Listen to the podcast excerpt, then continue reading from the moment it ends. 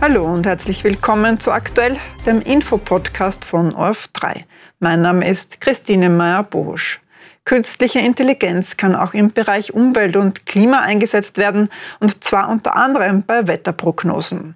Aber welchen Beitrag KI jetzt genau beim Umweltschutz leisten kann, habe ich heute mit Irene Schicker von Geosphere Austria in unserer wöchentlichen Klimarubrik Nachhaltig informiert besprochen. Frau Schicker, Sie forschen dazu, wie künstliche Intelligenz für die äh, Windenergie genutzt werden kann. Äh, wie schaut denn das aus? Es gibt viele Einsatzgebiete für Windenergie. Wenn es jetzt rein um die meteorologische Seite geht, geht es darum, dass wir die Wetterprognosen so aufbereiten, dass sie von einem Gitter auf wirklich eine einzelne Turbine hinuntergebrochen werden. Und da verknüpfen wir die Daten der Turbine mit den Prognosedaten und verwenden künstliche Intelligenz. Da geht es also um die Erzeugung von Windenergie. Genau. Was bedeutet das denn für unseren Alltag? Was bedeutet das für die Nutzung von Windenergie? Ähm, es bedeutet, dass wir genauer wissen, wann zum Beispiel die Windenergie ganz besonders ertragreich ist oder wann äh, wir mit Stürmen oder Turbulenzen rechnen müssen durch zum Beispiel Gewitter, wo es starke Auf- und Abwinde gibt, die vielleicht nicht gerade gut sind für die Turbinenblätter. Ähm, wir wissen auch, wann Wartungsfenster am besten geeignet sind oder können auch sagen, okay, da passt was nicht. Wir sollten eigentlich laut der Windprognose eine Erzeugung von so und so viel Watt haben, haben das aber nicht.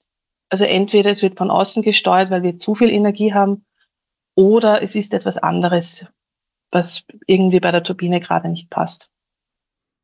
Das heißt, das sind schon ganz gute Erkenntnisse durch die KI. Ähm, mit den neuen KI-Berechnungen konnte man jetzt auch herausfinden, wie sich der Klimawandel auf den Wind und auf die Stromerzeugung auswirkt. Äh, was sind denn da die zentralen Erkenntnisse? Ähm, es gibt jetzt, wenn es rein um den Wind geht, gibt es kein sehr klares Signal, aber was, was man sieht, ist, dass sich zum Beispiel der Jetstream etwas verändern wird können.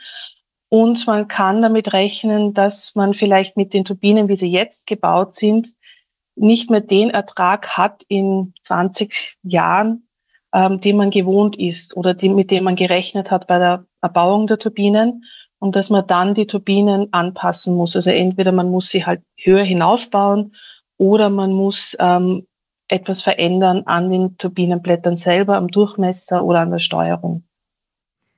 Wo kann man denn künstliche Intelligenz im Bereich der Meteorologie noch einsetzen? Das ist ein mittlerweile sehr, sehr breites Anwendungsgebiet. Es gibt Prognosen, Wetterprognosen, die mit, rein mit KI erstellt werden. Das ist vom Europäischen Zentrum für mittelfristige Wettervorhersage werden ich glaube, vier oder fünf ähm, KI-Modelle derzeit betrieben, die die Prognosen für die nächsten 14 Tage erstellen.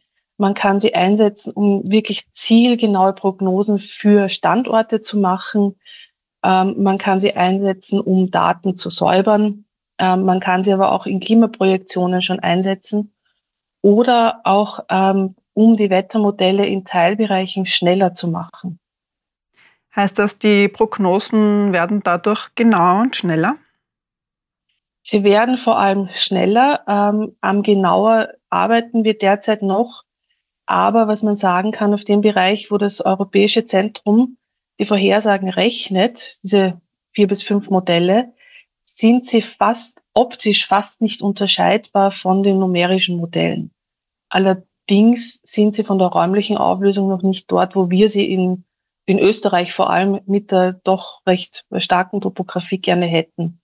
Also da müssten wir schon räumlich vor allem genauer werden, dass es für uns noch Sinn macht.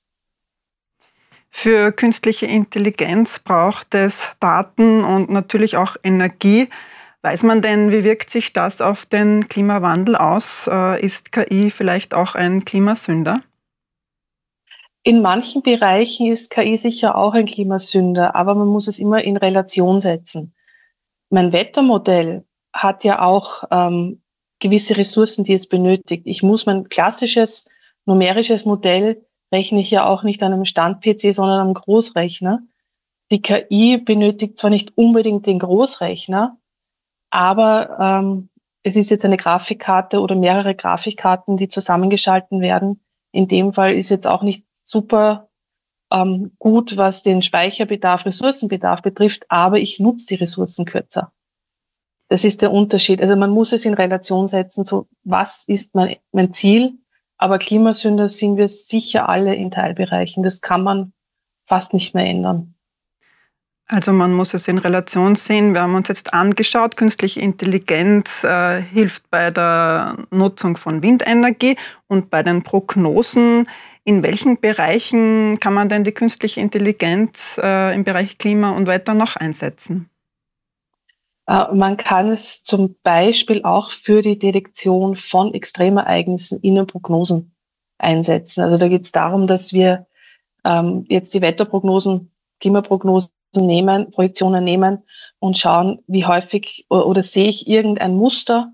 Also es ist die klassische Mustererkennung. Sehe ich ein Muster, zeichnet sich ein stark Niederschlagsereignis ab und bei den Klimaprojektionen dann, wie oft kommen diese Ereignisse vor oder gibt es etwas, was wir mit unserem meteorologischen Wissen zwar denken, das hat die Einflüsse, aber es spielen noch andere Faktoren rein, die die KI sieht, wo wir vielleicht schon betriebsblind sind.